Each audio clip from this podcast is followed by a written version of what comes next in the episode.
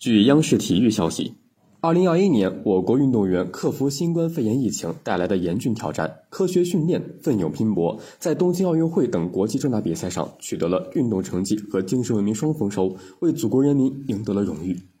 二零二一年，我国运动员共在十六个项目上获得六十七个世界冠军，分别是游泳七个、跳水九个、田径两个、羽毛球五个、皮划艇竞水一个。场地自行车一个，击剑一个，体操八个，蹦床三个，赛艇一个，帆船一个，射击六个，乒乓球八个，举重七个，自由式滑雪两个，普泳五个。其中奥项世界冠军五十四个，非奥项世界冠军十三个。游泳、田径、场地自行车、射击、举重、普泳项目八人四队十二次创十二项世界纪录。其中奥项五人三队八次创八项世界纪录，非奥项三人一队四次创四项世界纪录。新中国成立以来，我国运动员获得世界冠军数达三千六百五十五个，创世界纪录达一千三百六十三次。改革开放以来，我国运动员获得世界冠军数达三千六百三十一个，创世界纪录达一千一百八十九次。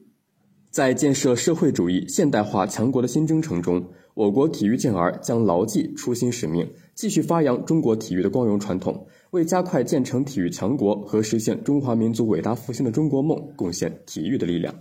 感谢收听《羊城晚报广东头条》，我是主播石杰。